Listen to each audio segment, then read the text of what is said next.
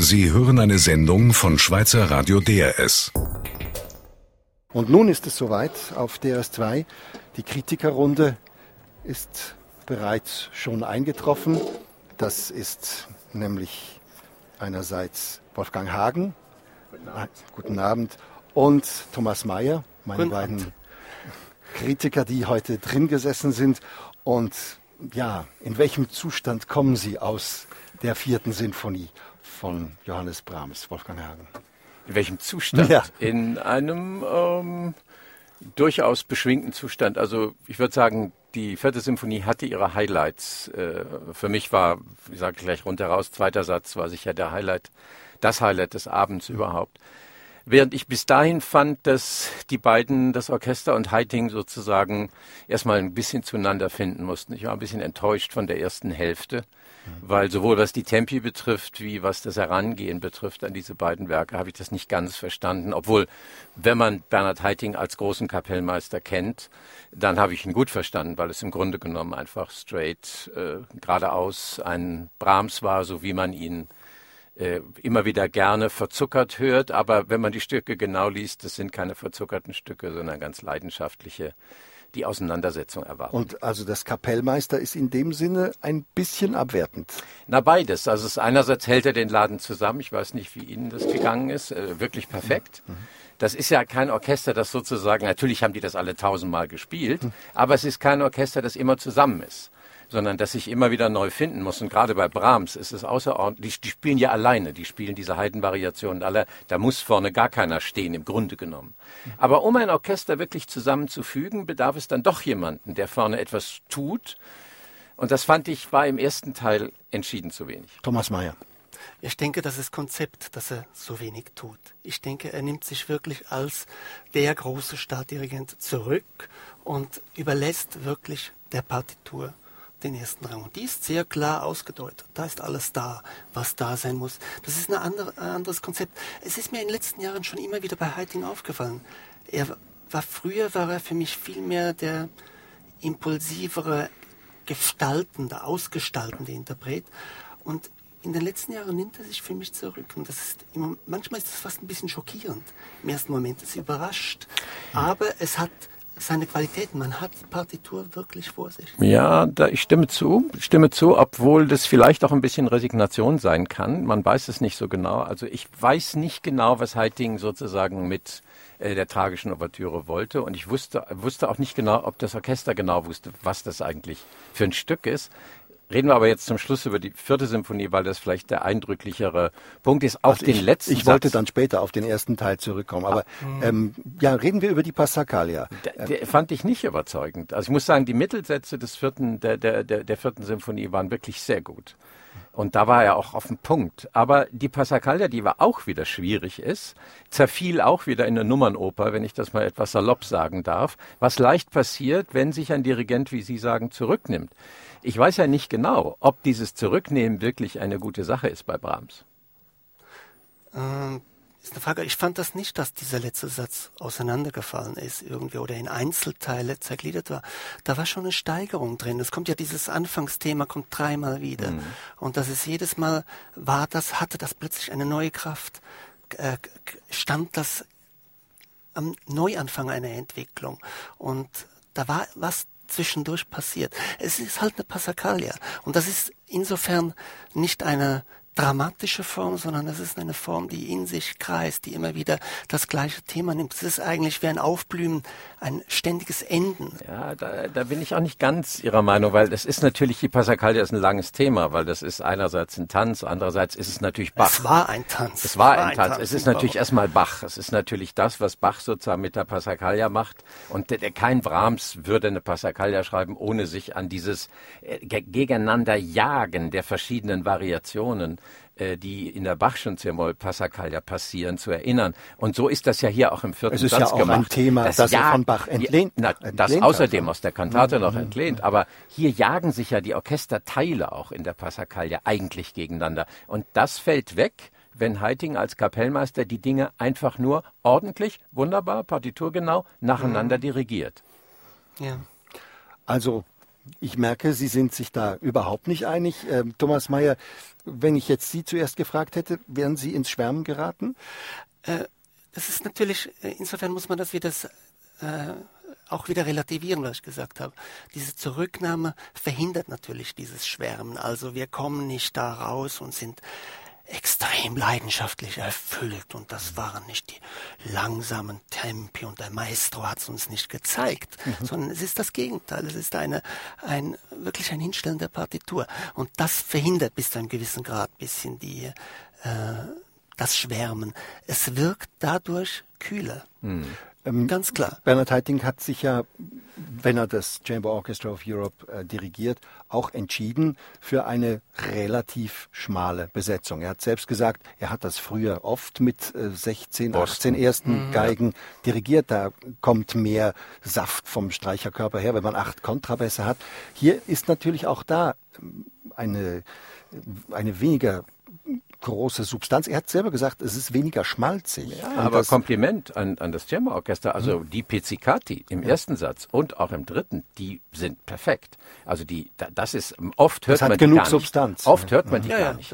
Natürlich hängt das auch mit dem Saal zusammen, der natürlich Pizzicati entgegenkommt, wenn sie gut gespielt sind. Mhm. Ich fand, das Orchester hat in vielen Teilen wirklich ganz brillante äh, äh Leistungen abgegeben. Aber es ist immer die Frage bei Brahms, da muss das zusammenkommen dann nützt das nicht, dass eine Stimme oder zwei sehr gut spielen, sondern da müssen die sozusagen wirklich miteinander anfangen.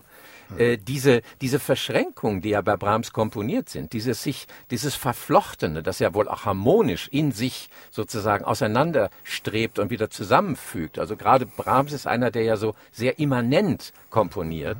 Und das muss im Orchester sozusagen auch erarbeitet und erstritten werden. Und das fehlte mir. Ja gut, ähm, auch da wieder es ist ein anderes Konzept. Ich sagte vorhin zurückhaltend. Man könnte es auch anders beschreiben. Man könnte es, äh, man könnte es als ein, eine Tendenz zum Kammermusizieren bezeichnen. Und das kommt in den ersten beiden Werken stärker natürlich zum Zug als in der Symphonie, die halt wirklich ein großes, massives Gebilde ist. Das führt dazu, dass Haitink die Stimmen einzeln laufen lässt. Das ist wirklich Gewebe, es sind verschiedene Schichten. Und manchmal wenn man genau hinhört, dann merkt man, die, diese, diese Schichten laufen nicht völlig synchron ab. Da gibt es kleine Verschieber. Ist aber egal, weil diese Verschieber äh, betonen ja gewissermaßen die Polyphonie. Also die sind reinkomponiert. Die sind eine, bis eine, zu einem gewissen Grad eine, eine überpunktierte gegen eine Triole ist bei, genau. bei, bei Brahms hineinkomponiert. Und das haben Sie alles auch hören können. Das hört man jetzt natürlich bei Heiting extrem gut. Und zum Beispiel ja. auch äh, im Mittelteil des der tragischen Ouvertüre da gibt es so kontrapunktische Teile, die hat er sehr, sehr schön ausgefächert, fand ich. Ja. Und auch die ganzen Variationen in kleinen Variationen, das war in der Kontrapunktik wunderbar dargestellt. Und da kam der, sein Musizieren wirklich zum Zug, diese Kammermusik. Ja, immer wieder in Teilen gebe ich Ihnen völlig ja. recht, waren da wirklich äh, sehr genaue Detailarbeit. Also mhm. die Fugati-Stelle in der, in der Ouvertüre war deutlich, aber jetzt gerade mal bei der, wenn wir uns an den ersten Teil, an die Heidenvariationen erinnern, da ist ja das bei allen Aufführungen immer das Problem, wie passen die ersten Variationen zusammen? Mache ich da Pause? Und spiele Variation, Pause, Variation, Pause? Oder begreife ich, dass die ersten Variationen bis zum Finale ineinander verschränkt sein müssen mit ganz unterschiedlichen Pausen zwischen den Variationen und dass das Finale sozusagen dann wieder eine Passacaglia nochmal ein anderes Ding ist. Aber wenn ich Sie richtig verstehe, lief Ihnen das dazu schematisch ab? Ja, ich habe zwar gesehen, dass er sozusagen unterschiedliche Pausen haben wollte, aber da weiß ich nicht genau, ob dann die Probenphasen ausreichen. Das ist nämlich mhm. extrem schwer, ein, die, die Variation so zu machen, dass der Dirigent äh, was tun kann, weil das Orchester spielt diese Variation immer alleine. Also ich habe ganz selten Aufführungen gesehen, in denen ich mal Heidenvariation anders erlebt habe, als wie ein Orchester das spielt ohne Dirigent. Thomas Mayer.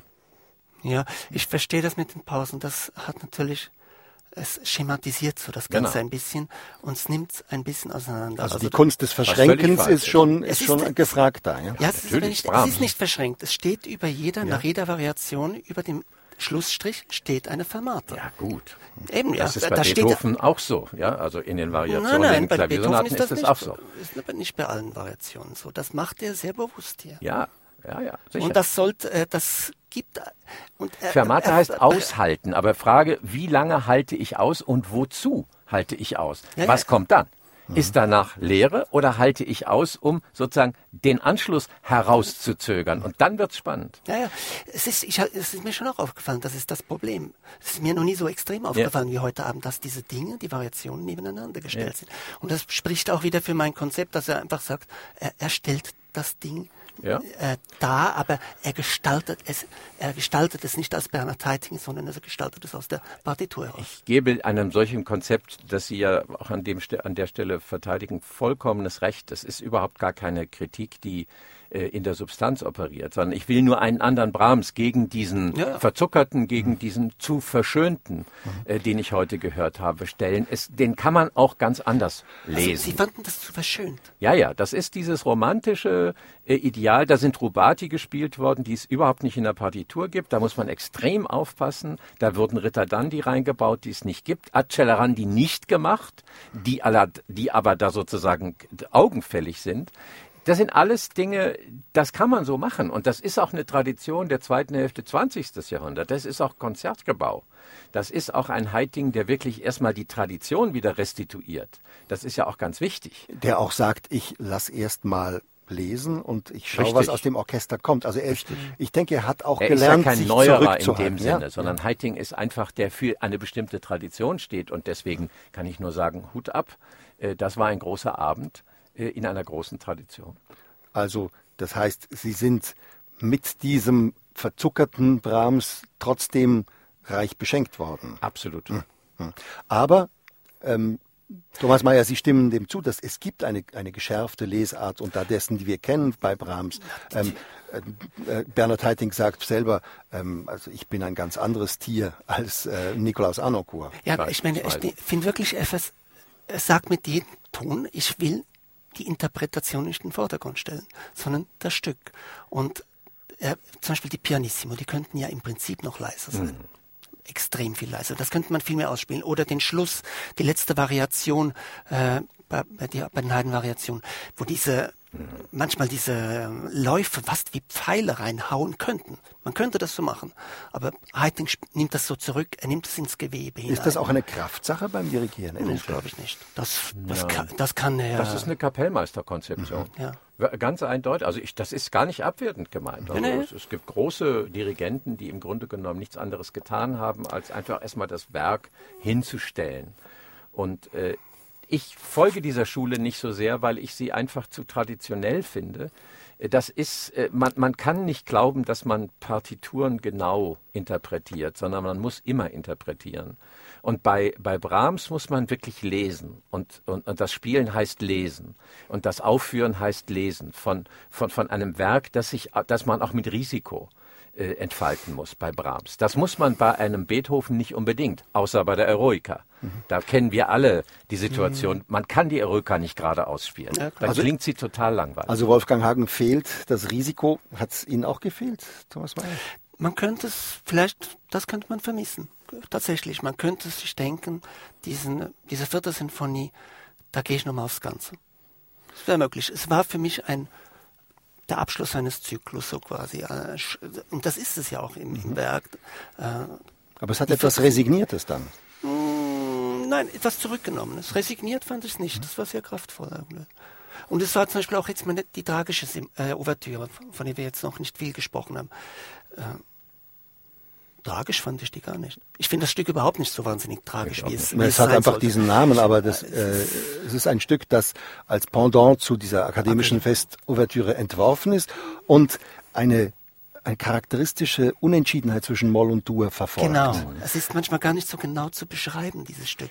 Und also da lag es am Tempo für mich. Also für mich lag es am Tempo. Wenn man die so langsam angeht, dann, dann, dann weiß man überhaupt nicht mehr, was das für ein Stück ist. In dem Moment, wo man die risikoreicher, das heißt eben auch schneller spielt. Schneller heißt nicht hetzen, sondern schneller heißt treiben und immer wieder zurückziehen, damit man sozusagen genau weiß. Also Gut, das sind eben moderne Orchester oder, oder, oder kleine Ensembles, die das auch probieren. Ich fand die, die Besetzung völlig in Ordnung. Man kann das sogar, glaube ich, noch kleiner besetzen. Das ja, ist interessant, mhm. denn das ist ja im Grunde genommen alles sehr kammermusikalisch bei Brahms. Also auch die Symphonien mhm. sind nicht Wagneresk, sondern das sind in sich ganz sehr filigran gebaute äh, Werke und die kann man auch kammermusikalisch darstellen. Er selbst hat als erstes diese berühmte vierhändige äh, Fassung gemacht. Äh, äh, auch von der vierten gibt es eine vierhändige Fassung. Von den. Haydn-Variationen gibt es vierhändige Da gibt es parallel eine vierhändige Fassung. Ja, also das heißt, er, er selbst hat die gespielt. Die sind auch noch, ich spiele sie auch, sie sind sehr schön. Man kann wunderbar damit arbeiten. Das heißt, er hat das immer auch kammermusikalisch verstanden. Mhm. Nur das heißt nicht zurücknehmen und leise und verzuckern, sondern das heißt wirklich auch die immanente Auseinandersetzung, das Gespräch der Musiker untereinander inszenieren und befeuern. Also so verzuckert, da bin ich nicht einverstanden. Das fand ich überhaupt nicht verzuckert. Okay. Aber das ist vielleicht ein Überpont. Ich meine, es ist immer der Blickwinkel. Ich habe heute noch die Arnoncourt-Aufnahme der Tragischen gehört, äh, mit, auch mit dem Chamberorchester und fand das viel weniger stringent. Mhm. Fand äh, das äh, das irgendwo habe ich gemerkt, das Stück hat auch seine Schwächen. Und hier fand ich zumindest, das hat einen Zug durch. Also in, da bin ich, bin ich doch wieder ein bisschen konträre Meinung. Aber vielleicht haben Sie eine andere Interpretation im Ohr, ja, gut. die die das noch mehr äh, durchbringt. Nee, ich habe gar nicht so unbedingt eine Interpretation im Ohr, sondern äh, finde allerdings, dass ein Konzertbesuch, wenn wir darüber reden, hinterher heißt, dass man die Partitur mitliest und mhm. daraus ergibt sich das ein oder andere. Es gibt, glaube ich, sogar eine Karajan-Aufnahme, die etwas, die etwas leidenschaftlicher und schneller ist äh, als die, die wir heute gehört haben. Aber das wäre jetzt ein ganz anderes Thema, mhm. nämlich Interpretationen-Vergleich. Aber wir haben auf jeden Fall uns dem heutigen Abend sehr polar und spannend angenähert. Vielen Dank, Wolfgang Hagen. Vielen Dank, Thomas Mayer, für die Kritikerrunde. Das war unsere Live-Übertragung aus dem KKL vom Lucerne Festival, das Konzert des Chamber Orchestra of Europe unter Bernhard Heiting mit einem Brahms-Programm. Technik Urs Dürr und Hedi Massaui. Musikregie Charles Suter. Am Mikrofon verabschiedet sich Andreas Müller-Crepon und ich gebe zurück zu Katharina Kilchenmann. Sie hörten eine Sendung von Schweizer Radio DRS. Mehr Informationen auf drs2.ch.